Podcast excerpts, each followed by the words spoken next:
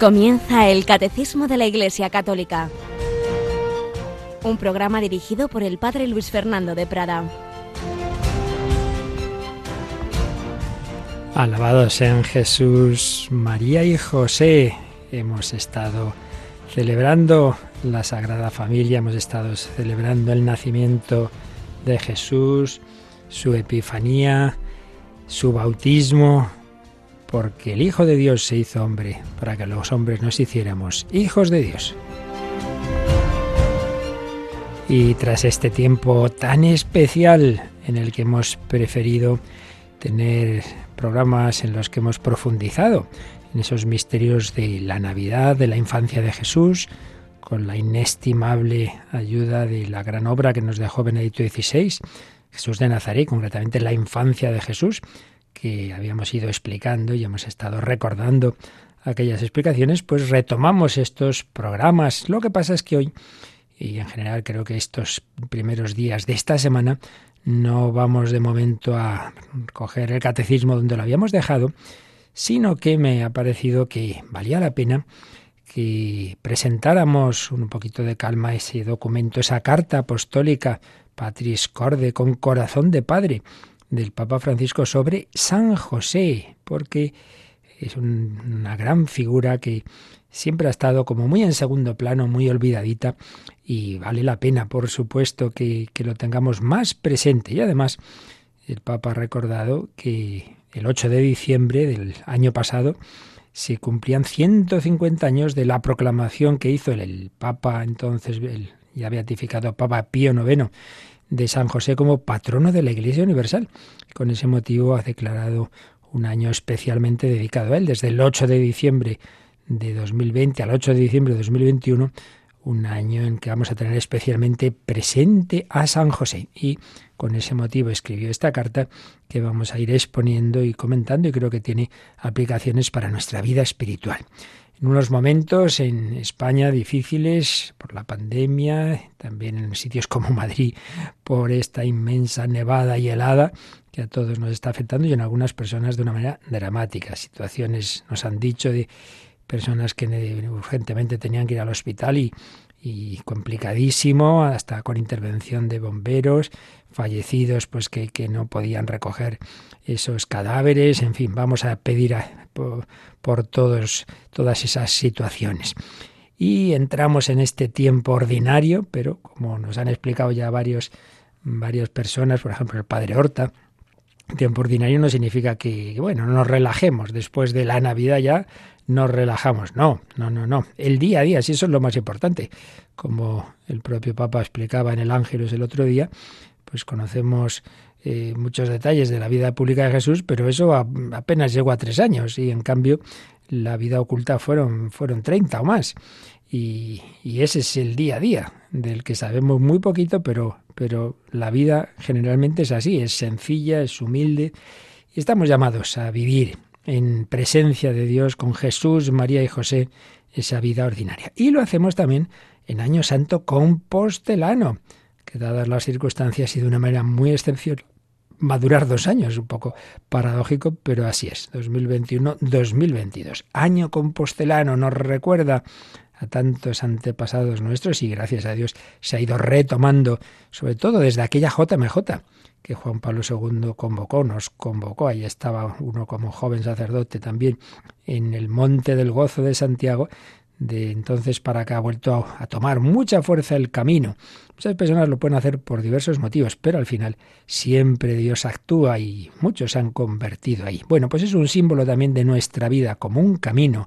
Jesucristo, camino, verdad y vida, con Jesús, con María, con San José. Queremos seguir ese camino, ese camino. Bueno, pues vamos a empezar a entrar en, en esta reflexión que vamos a hacer, lo que nos dure el comentario a esta carta. Yo recuerdo antes que eh, ya en otro programa, Vida en Cristo, servidor preparó hace tiempo un par de reflexiones largas sobre San José y que desde el año pasado tenemos un programa específico sobre San José que toma el nombre de la carta apostólica que San Juan Pablo II dedicó a este santo patriarca, Redentoris Custos. Es un programa que se emite en la noche o madrugada de domingos a lunes, de manera quincenal, programa de media hora, que se alterna con otro de Inmaculada Moreno a su imagen, pero cada 15 días, pues podéis ahí ya lleva tiempo en antena, Redentoris Custos, para que conozcamos más a San José y para que mm, realmente mm, nos ayude, nos ayude en ese día a día, en esa vida ordinaria que es tan importante. Bueno, pues vamos a comenzar esta reflexión y lo vamos a hacer pues invocando a San José, pidiendo por todas vuestras intenciones. Queremos dar las gracias, por supuesto, por todos los muchos que habéis colaborado en la campaña de Navidad que, que hemos terminado el otro día, muchísimos mensajes, muchísimos testimonios, oraciones, muchísimos donativos, muchas veces pequeños por la situación de crisis, pero muchos pocos están haciendo mucho y gracias a Dios podemos seguir adelante también en ese terreno. Pero lo más importante, os recuerdo, la oración. Pues vamos a comenzar también nosotros con, precisamente con la oración que el Papa pone al, al final, digo, de esta carta, Patris Corde. Vamos a empezar por el final para encomendarnos a San José.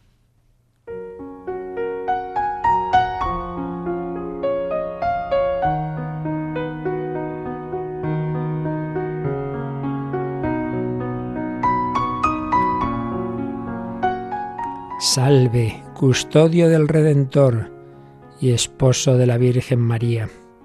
A ti Dios confió a su Hijo, en ti María depositó su confianza contigo Cristo se forjó como hombre.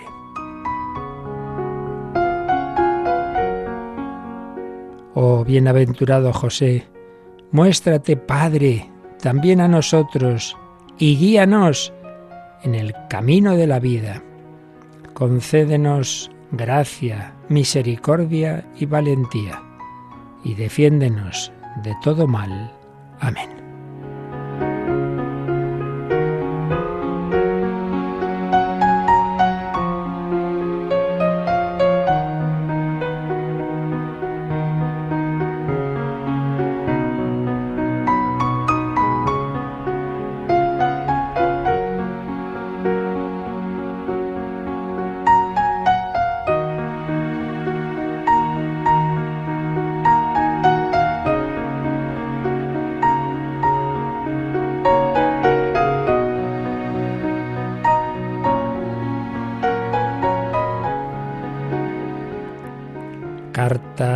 Apostólica Patris Corde del Santo Padre Francisco con motivo del 150 aniversario de la declaración de San José como patrono de la Iglesia Universal. Vamos a ir exponiendo, comentando un poquito esta carta del Papa Francisco para pedir a San José que le tengamos más presente en nuestra vida y que nos ayude a vivir como Él, con esa humildad, con esa obediencia. Bueno, veremos cómo el Papa va destacando diversas actitudes y virtudes de San José. Pues vamos viendo lo que nos dice este documento. Con corazón de padre. Los documentos de magisterio de la Iglesia desde hace ya mucho tiempo suelen tener tomar el nombre de las primeras palabras en latín, casi siempre, de ellas. Y en efecto, esta carta empieza así, con corazón de padre. Por eso el título, Patris Corde. Con corazón de padre. Así José amó a Jesús, llamado en los cuatro evangelios el Hijo de José. Así se pensaba y así era, no de una manera física, biológica, pero sí desde todos los demás puntos de vista, con corazón de padre. Así José amó a Jesús. Y en primer lugar, estamos en un punto introductorio, el Papa resume las citas que aparecen en el Nuevo Testamento sobre San José y hace también una alusión a los documentos pontificios, a las intervenciones de los papas anteriores. Nuevo Testamento. Bueno, pues tenemos San Mateo y San Lucas. Esos dos evangelistas son los que evidenciaron su figura. Poco, cuentan poco, pero lo suficiente para entender qué tipo de padre fuese y la misión que la providencia le confió. Bueno, aquí ya tenemos una primera indicación para nuestra vida. Cada uno de nosotros venimos a este mundo con una misión. Uno puede a veces desconcertarse. Bueno, ¿y yo cómo lo sé? Mira, eso ya es otro tema, habrá que discernirlo, pero nadie viene aquí a vegetar. No, no, todos estamos llamados a realizar algo en el plan de Dios. Ante todo y sobre todo que en nuestra vida, poca, larga, mucha o como sea, la empleemos en unirnos cada vez más con Él. Esa es la salvación eterna, que yo eh, a lo largo de mi vida me una a aquel que es mi plenitud, de manera que en la muerte yo pueda pasar a estar con Él. Pero además de esa labor personal de santificación, de unirme al santo de los santos, además hay que tener muy presente que Jesucristo ha venido a redimir el mundo y que cuenta con nosotros para hacer presente esa obra redentora, para anunciarla y extenderla. Y en ese sentido todos tenemos una misión. Es la de San José ciertamente, pues muy importante dentro de la sencillez. Entonces, recuerda el Papa, pues algunos de los rasgos que aparecen en los evangelios. Sabemos que fue un humilde carpintero, desposado con María, un hombre justo, cada una de estas expresiones viene la cita eh, del Nuevo Testamento aquí. No nos alargamos, os invitamos por supuesto a leer el documento. Fue un humilde carpintero, desposado con María, un hombre justo, siempre dispuesto a hacer la voluntad de Dios manifestada en su ley, luego lo veremos, y a través de los cuatro sueños que tuvo, Dios le manifestó su voluntad, por un lado, como a todos, a través de la ley, la ley de Dios y la ley del pueblo de Israel, pero luego de una manera particular tuvo cuatro sueños. Es curioso. Dios le manifestó aspectos concretos de lo que tenía que hacer en un determinado momento a través de sueños. Cuatro en concreto. Después de un largo y duro viaje de Nazaret a Belén, vio nacer al Mesías en un pesebre, porque en otro sitio no había lugar para ellos. Fue testigo de la adoración de los pastores y de los magos, que representaban los pastores al pueblo de Israel y los magos a los pueblos paganos, a nosotros. Tuvo la valentía de asumir la paternidad, la paternidad legal de Jesús. No, es poca cosa, ¿eh? Aquí el padre adoptivo del Hijo de Dios tuvo la valentía de asumir la paternidad legal de Jesús, a quien dio el nombre que le reveló el ángel. El ángel le dijo, Mateo 1.21, Tú le pondrás por nombre Jesús, porque él salvará a su pueblo de sus pecados. Ya sabemos que Jesús significa Yahvé salva, Dios salvador. Él salvará, Él ha salvado de nuestros pecados. Y, como se sabe, en los pueblos antiguos, poner el nombre a una persona o una cosa significaba adquirir la pertenencia, como hizo Adán en el relato del Génesis, poniendo nombre a las diversas criaturas que Dios le había puesto delante. Cuarenta días después del nacimiento de Jesús, en el templo, José, junto con María, presentó al niño al Señor y escuchó sorprendido, sin duda, la profecía que Simeón pronunció sobre Jesús y María, una profecía dura. ¿eh? Si Juan Pablo II en Redentoris Mater señalaba que así como hubo esa anunciación muy bonita, muy gloriosa de, del arcángel Gabriel a María, tu hijo será hijo, ese es hijo del Altísimo, su reino no tendrá fin, sí, sí, pero, pero meses después habría otra anunciación muy distinta, no hecha por un ángel, sino por el anciano Simeón, donde le dice que Jesús va a ser signo de contradicción y que una espada de dolor iba a traspasar el alma de María. Pues eso lo oye también José, y sin duda que también eso le dejó el corazón traspasado. Para proteger a Jesús de Herodes, permaneció en Egipto como extranjero. Allí huyó de noche.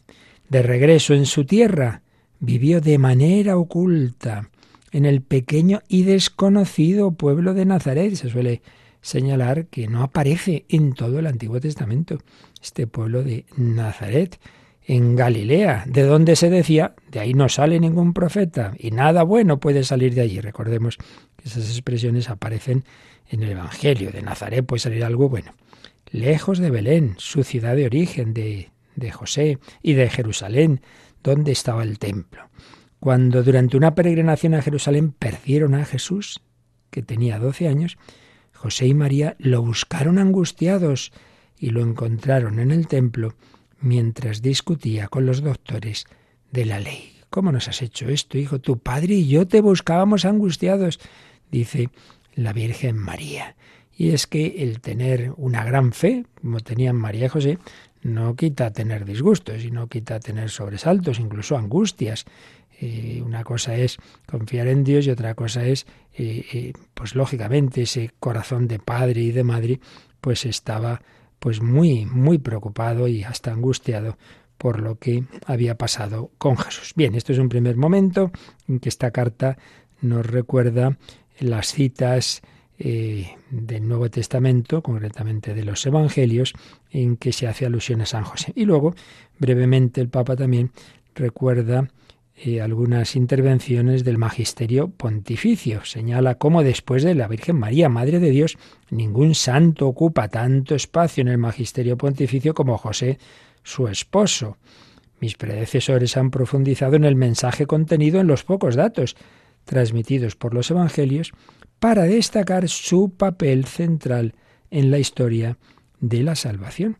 Y claro, mm, por, por eso, por un lado, Pío IX, Pío declaró a San José patrono de la Iglesia Católica, ese 8 de diciembre de 1870. Eh, Pío XII lo presentó como patrono de los trabajadores, por eso celebramos el 1 de mayo a San José Obrero. Y Juan Pablo II lo presentó como custodio del Redentor y escribió una carta preciosa que se llama así, Redentoris Custos, custodio del Redentor. Y por supuesto el pueblo de Dios pues lo tiene muy presente. De una manera particular señala el Papa como patrono de la buena muerte. Pero también lo eh, invocamos mm, en cuanto pues es padre de familia y pedimos por, por los padres de familia en cuanto él formó a Jesús el, humanamente, el sumo sacerdote y por tanto pues también patrono de los seminaristas, en fin, distintas personas e instituciones pues lo tienen como especial patrono. Y añade el Papa Francisco que al cumplirse 150 años de que el beato Papa Pío IX, el 8 de diciembre de 1870, lo declarara como patrono de la Iglesia Católica, quisiera que la boca hable de aquello de lo que está lleno el corazón. Sabemos que a nivel personal, Papa Francisco siempre ha tenido mucha devoción a San José y quiere, dice que quiero compartir con vosotros algunas reflexiones personales sobre esta figura extraordinaria, tan cercana a nuestra condición humana. Este deseo ha crecido durante estos meses de pandemia en los que podemos experimentar, en medio de la crisis que nos está golpeando, y pone una cita de, de aquella impresionante oración que tuvo en aquella plaza de San Pedro vacía, aquel acto pues realmente impresionante, la plaza vacía y el Papa ahí bajo la lluvia, aquel momento de oración, entonces tuvo unas palabras y él cita parte de ellas. Esto es también muy interesante, como San José pues nos da luz también en, en momentos de crisis y concretamente señala el Papa en esta crisis de la pandemia. Dice, podemos experimentar en medio de ella, y aquí viene esta cita de sus propias palabras, que nuestras vidas están tejidas y sostenidas por personas comunes, corrientemente olvidadas. Es lo que ha pasado con San José, que lo hemos tenido muy olvidado durante siglos muchas veces. Nuestras vidas están tejidas y sostenidas por personas comunes, corrientemente olvidadas, que no aparecen en portadas de diarios y de revistas, ni en las grandes pasarelas del último show, pero sin lugar a dudas están escribiendo hoy los acontecimientos decisivos de nuestra historia médicos, enfermeros y enfermeras, encargados de reponer los productos en los supermercados, limpiadoras, cuidadoras, transportistas, fuerzas de seguridad, voluntarios, sacerdotes, religiosas y tantos, pero tantos otros que comprendieron que nadie se salva solo. Cuánta gente cada día demuestra paciencia e infunde esperanza, cuidándose de no sembrar pánico, sino corresponsabilidad. Cuántos padres, madres, abuelos y abuelas, docentes, muestran a nuestros niños, con gestos pequeños y cotidianos, cómo enfrentar y transitar una crisis readaptando rutinas, levantando miradas e impulsando la oración. Cuántas personas rezan, ofrecen e interceden por el bien de todos. Eran palabras en aquella oración, en ese inicio de la pandemia, en esos momentos de tanto desconcierto. Qué importante. Pues tantas personas sencillas, humildes, buenas, si apenas nadie conocía a San José, pues también tanta gente buena que está haciendo su trabajo, que le puede parecer muy insignificante. Nada es insignificante ante Dios. Dios lo ve y ese padre, esa madre, ese trabajador, esa labor sencilla ante Dios está colaborando a salvar el mundo ya. Ayudar a esa persona, una simple sonrisa puede hacer que alguien que estaba triste pues se le ilumine ese día infundir esperanza. Estamos todos llamados a ello. Y añade ya en la carta el Papa Francisco, todos pueden encontrar en San José el hombre que pasa desapercibido, el hombre de la presencia diaria, discreta y oculta, todos pueden encontrar en él un intercesor, un apoyo y una guía en tiempos de dificultad. San José nos recuerda que todos los que están aparentemente ocultos o en segunda línea tienen un protagonismo sin igual en la historia de la salvación. A todos ellos va dirigida una palabra de reconocimiento y de gratitud. Pues también, también nosotros desde Radio María, pues somos conscientes de tantas personas que están así, aparentemente ocultos, que no son los que salen aquí en los micrófonos, voluntarios que pues tienen tareas como dar a conocer la radio, como hablar de ella, como enviar unos paquetes, como tantas cosas aparentemente eh, de segunda línea. Y no digamos pues en las vidas de las familias, de las comunidades religiosas. Qué importante, pues hacer las cosas con sencillez, sin, sin buscar el reconocimiento, sin buscar el protagonismo. Solía decir, recuerdo, padre José Antonio, Sayes que toda familia, toda comunidad, para que funcione bien necesita un tonto. Bueno, ¿en qué sentido lo del tonto? Lo decía en el sentido de una persona que no está ahí exigiendo derechos. Oye, oye, que hoy te toca a ti, que yo ya estoy ya cansado, siempre me toca a mí limpiar, siempre me toca a mí poner la mesa, siempre. Y él decía, en mi familia la tonta era mi madre que se levantaba temprano, que iba a la misa súper tempranera, que venga a preparar todas las cosas en casa, sin quejarse, sin exigir. Si en cambio nadie quiere hacer el tonto, todo el mundo, no, no, te toca a ti, te toca a ti, pues las familias, las comunidades se convierten en campos de batalla. Bueno, pues el Hijo de Dios, el Eterno, el Omnipotente, se hizo hombre por este camino de la sencillez, de ponerse abajo en el último puesto de nacer en un pesebre y morir en una cruz, de lavar los pies a los apóstoles, María, la esclava del Señor, y San José, pues que no dice ni una palabra. Esto es llamativo, no se nos conserva una sola palabra de San José. ¿Estás tú dispuesto a tener también esa actitud humilde, sencilla, pues hacer el tonto? No te preocupes, que ante Dios las cosas son siempre al revés que en el mundo. Bienaventurados los pobres, los que lloran. Sí, el Señor lo ve. Lo importante de nuestra vida es que esté al servicio del Señor. Vamos a quedarnos un momento en oración pidiéndolo así, que yo mi vida la emplee pues donde Dios me haya puesto en la tarea más sencilla y humilde, lo importante es que esté siempre al servicio de Cristo.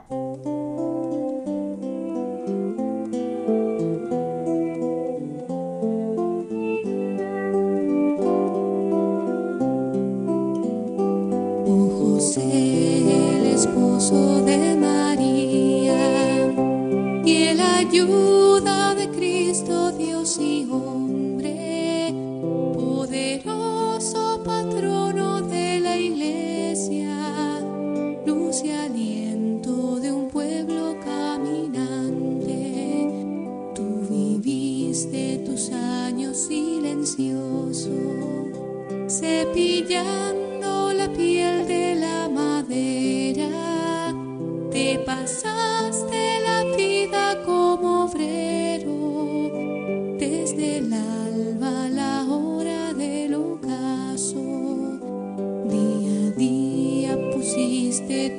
esfuerzos al servicio de Cristo y de la Virgen, levantando un hogar entre los hombres, el hogar más hermoso de la tierra. Oh José, gran amante del trabajo, las gentes de manos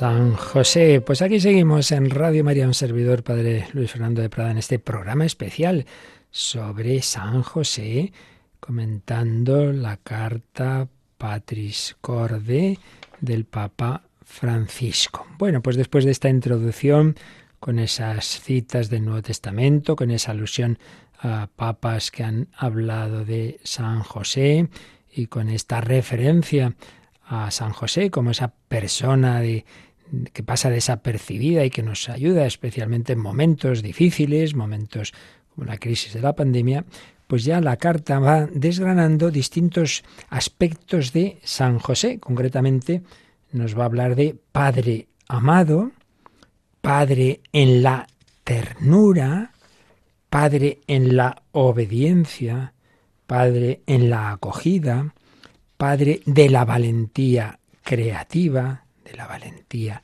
creativa, ya veremos qué quiere decir esto, Padre trabajador, Padre trabajador, Padre en la sombra y una conclusión. Bueno, pues vamos a comenzar. En primer lugar, primer punto, Padre amado, Padre amado.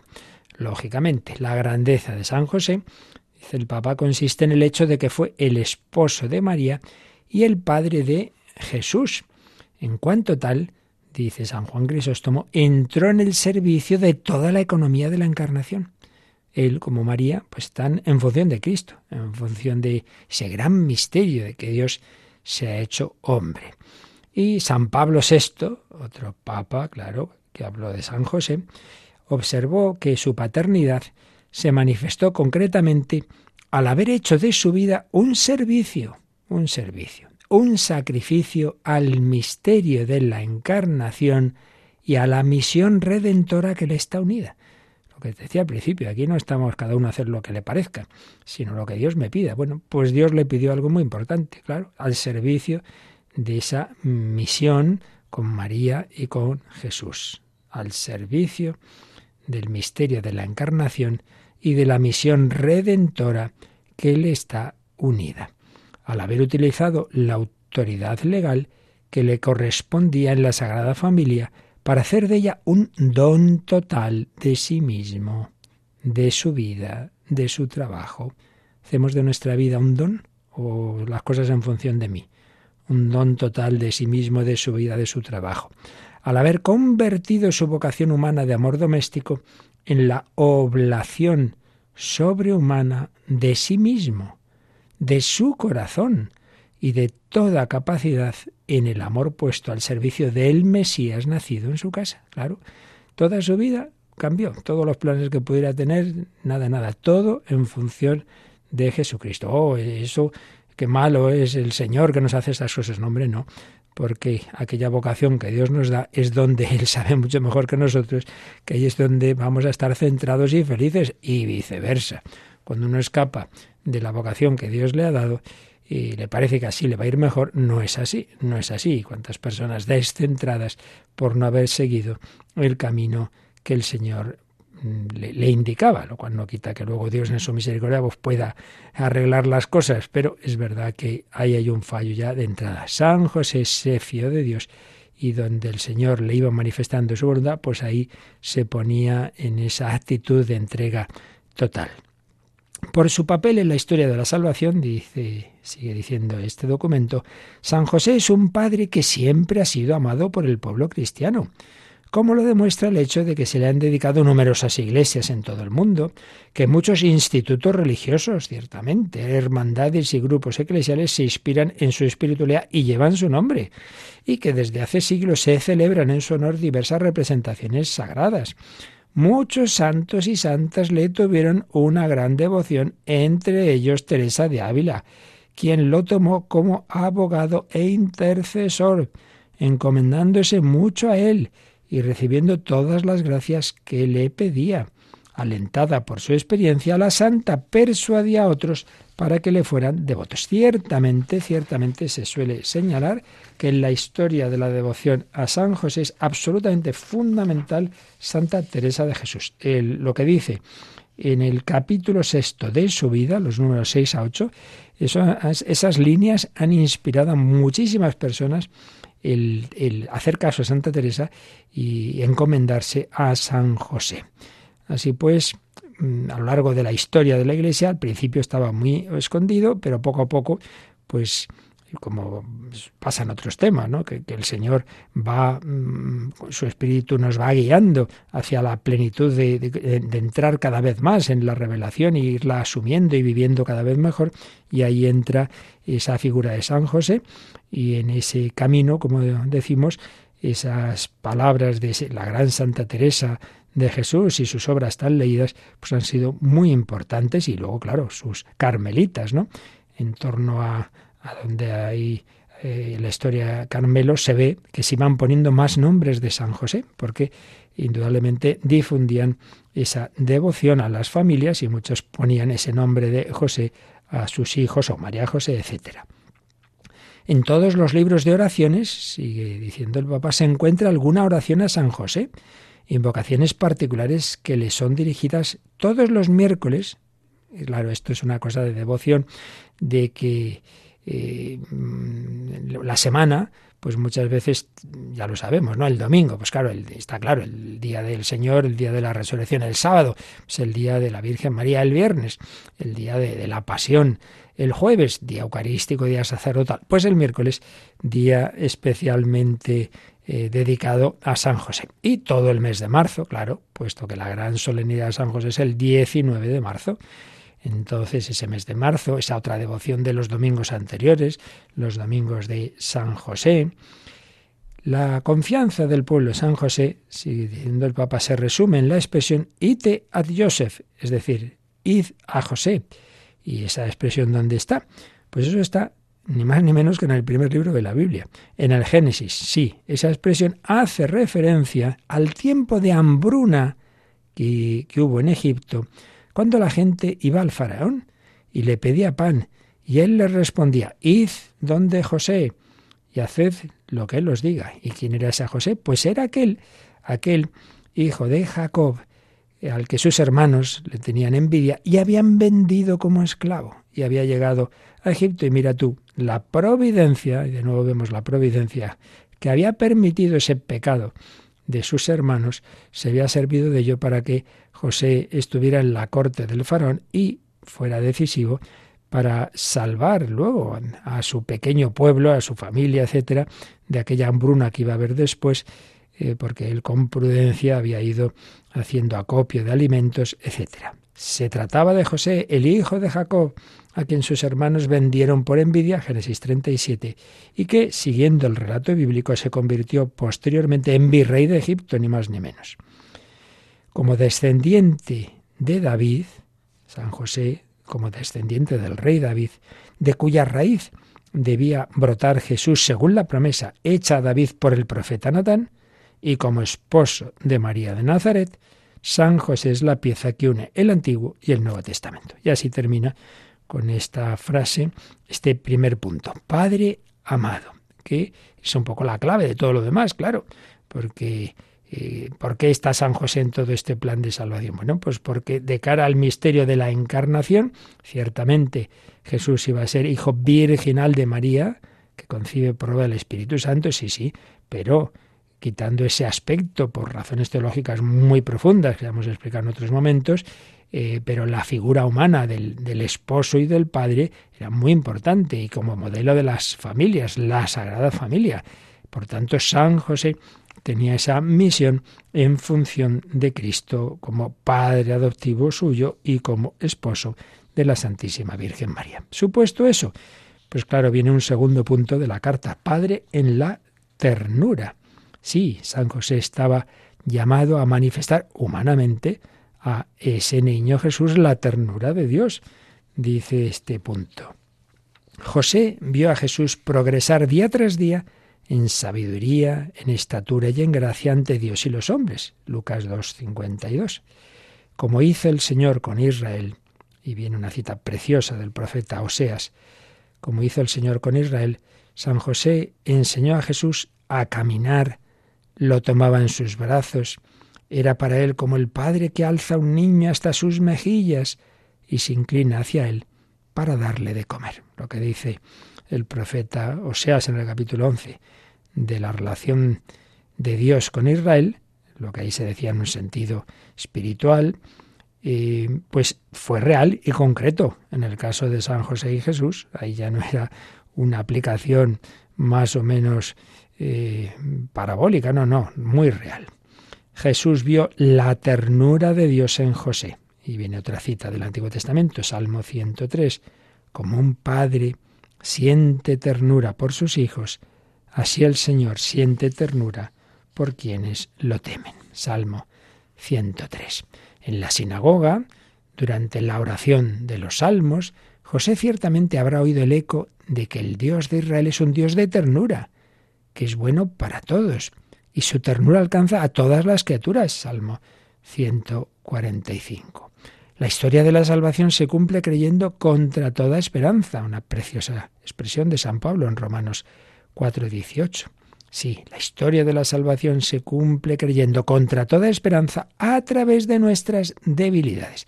Y aquí vienen unos párrafos muy importantes para nuestra vida espiritual. ¿Cuántas veces yo creo que es lo más habitual eh, cuando una persona va a hablar con un sacerdote, cuántas veces aparece la expresión, yo es que padre, yo es que soy un desastre, yo es que todos enseguida sí. Luego, por un lado, hacia de cara a la galería presumimos, pero en el fondo, cada uno de nosotros es consciente de sus muchas debilidades, errores, pecados, nos desanimamos. Por eso es muy importante lo que nos va a decir aquí esta carta. Y viendo en, esa figura de, de San José. Sí, sí, la historia de la salvación se cumple a través de nuestras propias debilidades. Y dice el Papa, muchas veces pensamos que Dios se basa solo en la parte buena y vencedora de nosotros. Claro, como yo leo bien, pues mire, yo por lo menos en misa voy a leer bien y eso lo voy a hacer muy bien, estupendamente, mira, Dios se sirve de eso, luego tengo otras cosas. No, no. Muchas veces pensamos que Dios se basa solo en la parte buena y vencedora de nosotros, cuando en realidad la mayoría de sus designios se realizan a través y a pesar de nuestra debilidad.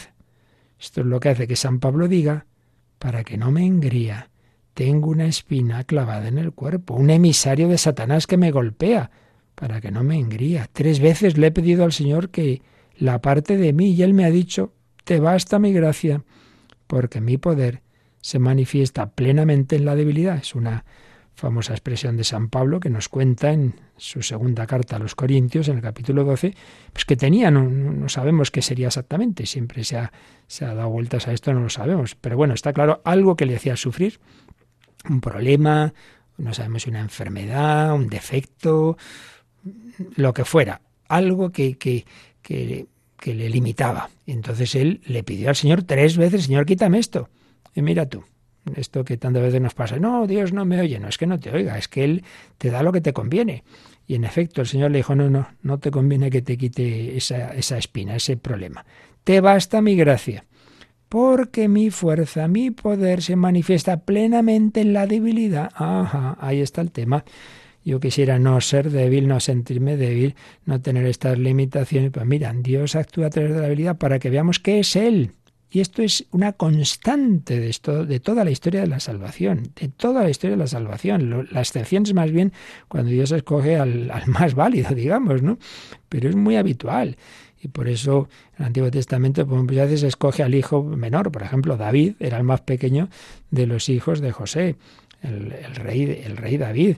O escoge eh, a un anciano, su mujer estéril, Abraham y Sara, y de ahí va a venir la descendencia. Pero bueno, esto no tiene mucho sentido. Y escoge, y, el Hijo de Dios nace de virgen.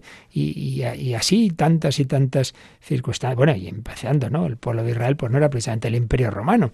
Dios escoge la debilidad para que veamos que es Él el que actúa a través de ello. Por eso, aplicación a nuestra vida. Si esta es la perspectiva de la economía de la salvación, debemos aprender a aceptar nuestra debilidad con intensa ternura. No estés dándote cabezazos contra la pared porque es que soy así, porque es que tal, es que aquello que hice, es que este defecto, que no hay manera, que no, que no me corrijo. Acéptalo, hombre. Eso no quiere decir que no haya que luchar, que no haya que cada día pedir al Señor su gracia, pero ese principio tan, tan bueno que nos han dejado maestros de vida espiritual ante nuestras debilidades y faltas y pecados, que dice lo siguiente, me lo habéis oído más veces, pero esto es muy importante. Ni hacer la paz con las faltas, ni perder la paz por ellas. Ni hacer la paz con las faltas, no decir, mira, yo soy así, tengo mal genio, fastidiáis todos, hombre, inténtalo, por favor porque, tienes que estar ahí gritando a tu, a tu familia, etcétera. Inténtalo. No hacer la paz, no decir yo soy así, yo soy así, soy vago, no, yo siempre soy perezoso. Hombre, vamos a intentarlo. Vale, no hacer la paz con las faltas, pero tampoco perder la paz por ellas. otra vez me he enfadado, no sirvo para nada, qué desastre. No, no, no, no, no. En cuanto has caído en algo, pues ya está. Reconócelo, pide perdón al Señor y ánimo y adelante, porque peor que un mal cuarto de hora es el desánimo después de un mal cuarto de hora. Ese quedarse hundido por esa situación, por ese pecado. Vale, arrepiéntete, pide perdón. Pues te confiesas, pero sí, sí, pero no te quedes ahí ya como si eso ya no tuviera solución. Debemos aprender a aceptar nuestra debilidad con intensa ternura. Y sigue diciendo el Papa, el maligno, sí, sí, el maligno existe, el demonio, nos hace mirar nuestra fragilidad con un juicio negativo, mientras que el Espíritu, el Espíritu Santo, la saca a la luz con ternura. Sí, sí, el demonio te chincha y mira, mira, ves, ves, si es que tú no puedes, no te molestes, sí. Siempre quiere quitarnos la esperanza. Tú no vas a salir de este defecto, ¿eh? no vas a salir de este pecado. ¿Para qué? ¿Para qué te esfuerzas? La ternura es el mejor modo para tocar lo que es frágil en nosotros, el dedo que señala y el juicio que hacemos de los demás son a menudo un signo de nuestra incapacidad para aceptar nuestra propia debilidad, nuestra propia fragilidad. Esto se ha dicho muchas veces que los defectos que más nos molestan de los demás en el fondo es porque los tenemos también nosotros y entonces los proyectamos en el otro. Entonces muchas veces somos duros con los demás y con nosotros mismos, porque yo no acepto mi fragilidad ni la de los demás. Solo la ternura nos salvará de la obra del acusador. ¿Qué es, esto del acusador con mayúscula? Pues es una cita de Apocalipsis 12:10, donde aparece el demonio como el acusador de nuestros hermanos, el que está siempre acusando a los demás en la iglesia. Mira, mira, mira los pecados de la iglesia, mira, mira ese sacerdote, mira no sé qué. Y si nosotros somos así, si nosotros estamos siempre sacando lo negativo de los demás, ojo, le estamos haciendo el juego al demonio, ¿eh? al acusador de nuestros hermanos. Por esta razón es importante encontrarnos con la misericordia de Dios especialmente en el sacramento de la reconciliación, teniendo una experiencia de verdad y ternura. Claro, hombre, la debilidad, pues para la debilidad existe especialmente el sacramento de la penitencia, de la reconciliación. Pues claro, no he venido a llamar a los justos y no a los pecadores, no necesitan médicos los sanos sino los enfermos. Acude a ese sacramento, pero no estés ahí quedándote ya triste y desanimado el resto de tu vida. Acudir al sacramento de la misericordia de Dios por excelencia. Sigue el Papa. Paradójicamente, incluso el maligno puede decirnos la verdad, pero si lo haces para condenarnos. No siempre eh, la verdad se dice bien, hace falta verdad y caridad. Caritas in veritate, se titulaba una de las encíclicas de Benedicto XVI, uno de los temas que él siempre más nos explicó, cómo, cómo está unido, claro, porque en Dios todo está unido, la verdad y el amor. Entonces hay personas que sí, sí, las cosas muy claras y, esto es así, sí, pero sin amor y sin caridad, pues ya me dirá usted, o viceversa, un amor que no se base en la verdad, pues también es, es algo incompleto y falso. Caritas in veritate. El demonio puede decirnos la verdad, pero decirla para hacernos polvo, para desanimarnos, para condenarnos o para atacar a otro. Sabemos, sin embargo, que la verdad que viene de Dios no nos condena, sino que nos acoge, nos abraza, nos sostiene, nos perdona. Recordad, aquí yo voy añadiendo cosas que, que, no están en el documento, pero ya, lo vais notando. Me viene a la mente, ¿no? Pues esa mujer a la que sorprenden en, en, adulterio la presentan ante Jesús, ¿qué se hace? Se la apedrea. Jesús no va a decir que lo que ha hecho está bien, no, no lo va a decir, pero, pero también quiere eh, aplicar esa misericordia. El que esté sin pecado que tire la primera piedra. Se van todos y al final ninguno te ha condenado. Ninguno, Señor. Tampoco yo te condeno. Pero ojo, que le añade, vete y en adelante no peques más. ¿Veis? Ahí vemos cómo se unen la verdad. Eh, mira, lo que has hecho está mal, sí, pero es una verdad, como dice el Papa, que acoge, que abraza, que sostiene y que perdona. Tampoco yo te condeno. La verdad siempre se nos presenta como el Padre misericordioso de la parábola. Viene a nuestro encuentro, nos devuelve la dignidad, nos pone nuevamente de pie, celebra con nosotros porque mi hijo estaba muerto y ha vuelto a la vida. Estaba perdido y ha sido encontrado. Claro, padre del hijo pródigo no dice, sí, sí, has hecho muy bien, hijo, has hecho muy bien. No, no dice eso. Pero tampoco le, le está diciendo, ¡hala, qué bonito, qué disgusto me has dado! No, no, le, lo besa, lo abraza, organiza la fiesta, viene a nuestro encuentro, celebra con nosotros. También, a través de la angustia de José, pasa la voluntad de Dios, su historia, su proyecto, Así José nos enseña que tener fe en Dios incluye, además, creer que Él puede actuar incluso a través de nuestros miedos, de nuestras fragilidades, de nuestra debilidad. ¿Veis qué bonito es esto? Y para nuestra vida. No simplemente creo en Dios, no. Sí, sí, yo sí, Dios me fío, pero de mí no. Bueno, eso se puede entender bien, pero si lo entiendes en el sentido de desánimo, porque es que yo no valgo para nada, entonces yo cómo voy a hacer esto que Dios me ha pedido si yo no puedo, que nombre que no. Creer en Dios, en el Dios que se nos ha revelado en Cristo, incluye creer que Él puede actuar a través de mis miedos, fragilidades y debilidad. No, no, señor párroco, no me pida a mí esto, yo no sé dar catequesis. Si te lo dice el párroco, fíate, hombre, fíate. Dios puede actuar a través de tu debilidad y nos enseña que en medio de las tormentas de la vida no debemos tener miedo de ceder a Dios el timón de nuestra barca. A veces nosotros quisiéramos tener todo bajo control, pero Él tiene siempre una mirada más amplia. Menudo párrafo también. He conocido pues tantas personas en un proceso de conversión, de acercarse a Dios o de ir viendo una posible vocación que Dios les daba, pero hay un momento de miedo, de miedo, porque yo hasta ahora era el que decidía lo que hacía en mi vida, pero claro, es que es que si le cedo el timón a Dios me da miedo. Oye, oye, en medio de las tormentas de la vida no tengamos miedo de ceder a Dios el timón de nuestra barca que lo hace bastante mejor que tú. Anda, fíjate, que no va a fastidiarte la vida. Que Jesús no fue a Caná a fastidiarles la fiesta, a, los, a todo lo contrario, a darles el mejor vino. Dios quiere darte el mejor vino, hombre, fíjate, que Dios te quiere hacer feliz, que Dios nos quiere felices. Y además, si pretendes tener todo bajo control, sí, sí, ya lo vemos, ya lo vemos. Es que nos cambia la vida en un instante, personalmente o como humanidad, en un instante. Un pequeño bichito nos cambia la vida. A veces nosotros quisiéramos tener todo bajo control, pues no puede ser. Es Dios el que lleva la vida, es Dios el que lleva la historia. Vamos a encomendarnos de nuevo a San José, el se de Dios, él dejó el temón de su vida al Señor. San José, ayúdanos a tener esa confianza en Él, esa humildad, ese saber que Dios puede actuar a través de nuestra debilidad como tú confiaste y creíste que Dios iba a actuar a través de la tuya.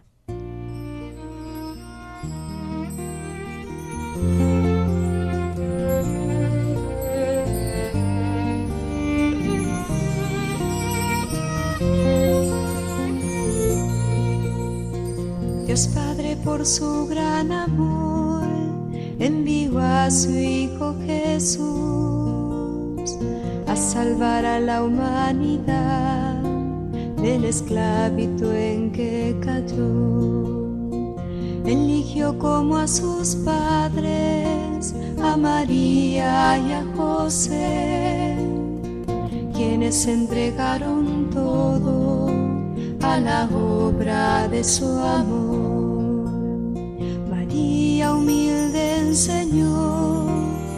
José silencioso trabajó todo lo mejor para Dios en completa donación.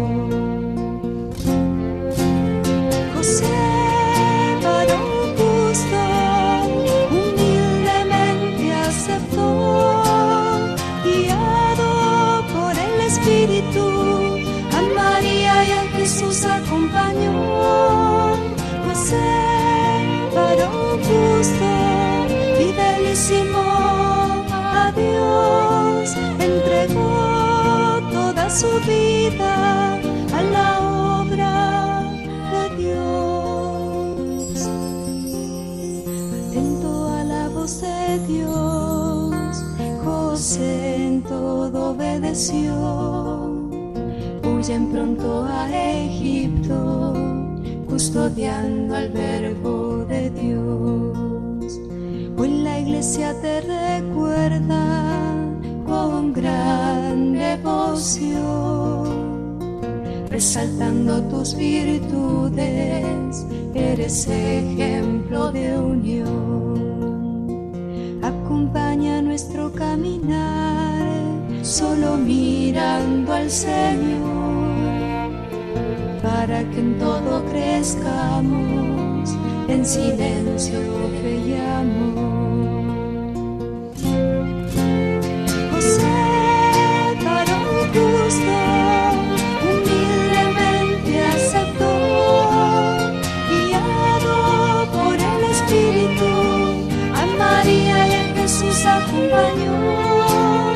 José, varón justo, fidelísimo a Dios, entregó toda su vida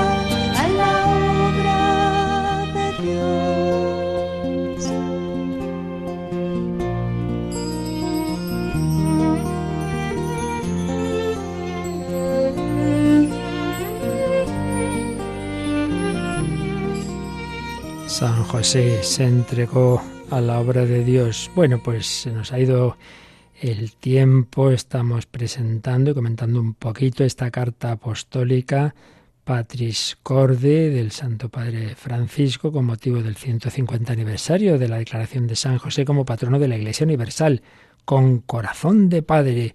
Así José amó a Jesús. Hemos recordado las citas del Nuevo Testamento sobre San José, eh, intervenciones del magisterio pontificio sobre él y estos dos primeros puntos de la carta, Padre amado y Padre en la ternura. San José, toda su vida en función de la misión, de la vocación que Dios le dio, y así debe estar nuestra vida, lo que Dios nos haya pedido, donde estés ahí, y sin preocuparte si esto es más, menos importante, que eso no es la cuestión, la cuestión es hacer lo que Dios quiere que hagas, ni más ni menos.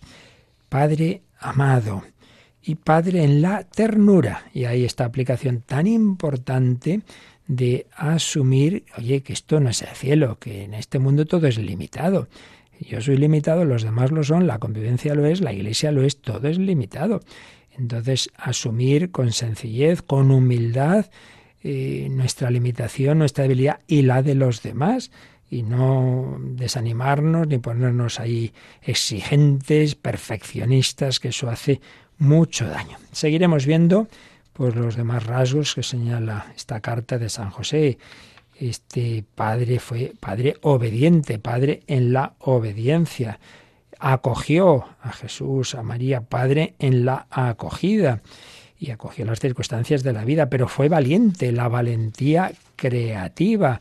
Por supuesto, el aspecto todos bien conocemos, trabajó, padre trabajador, obrero y padre en la sombra, en la sombra, la sombra del Padre celestial. Iremos viendo todos estos aspectos, pero vamos a terminar si empezábamos con la oración, que esta carta incluye esta carta del Papa Francisco a San José, pues vamos a terminar con otra oración pontificia, la de San Juan 23, que por cierto fue también muy devoto de San José y es el que ya incluyó en el canon romano de la misa, el único que se eh, celebraba, que se rezaba entonces en la Santa Misa, incluyó después de que cuando se hace una mención de la Virgen María y se añadió y su esposo San José, que ahora recientemente y también se ha incluido en todas las demás plegarias eucarísticas. Pues vamos a terminar con una oración de San Juan 23 a San José.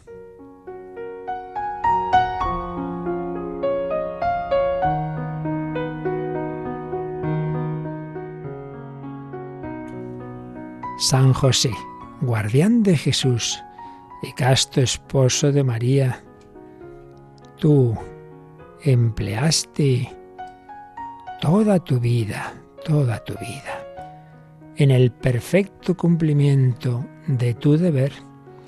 Tú mantuviste a la Sagrada Familia de Nazaret con el trabajo de tus manos. Protege bondadosamente a los que se vuelven confiadamente a ti Tú conoces sus aspiraciones y sus esperanzas. Ellos se dirigen a ti porque saben que tú los comprendes y proteges.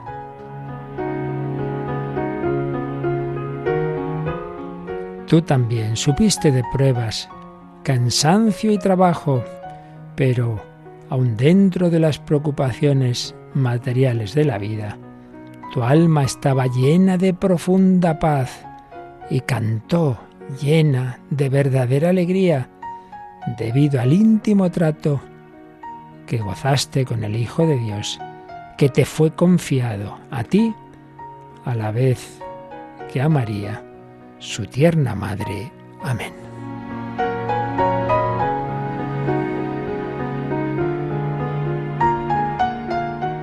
Y la bendición de Dios Todopoderoso, Padre, Hijo, y Espíritu Santo descienda sobre vosotros y os acompañe siempre. Que San José con María nos ayuden a seguir siempre a Cristo nuestro camino.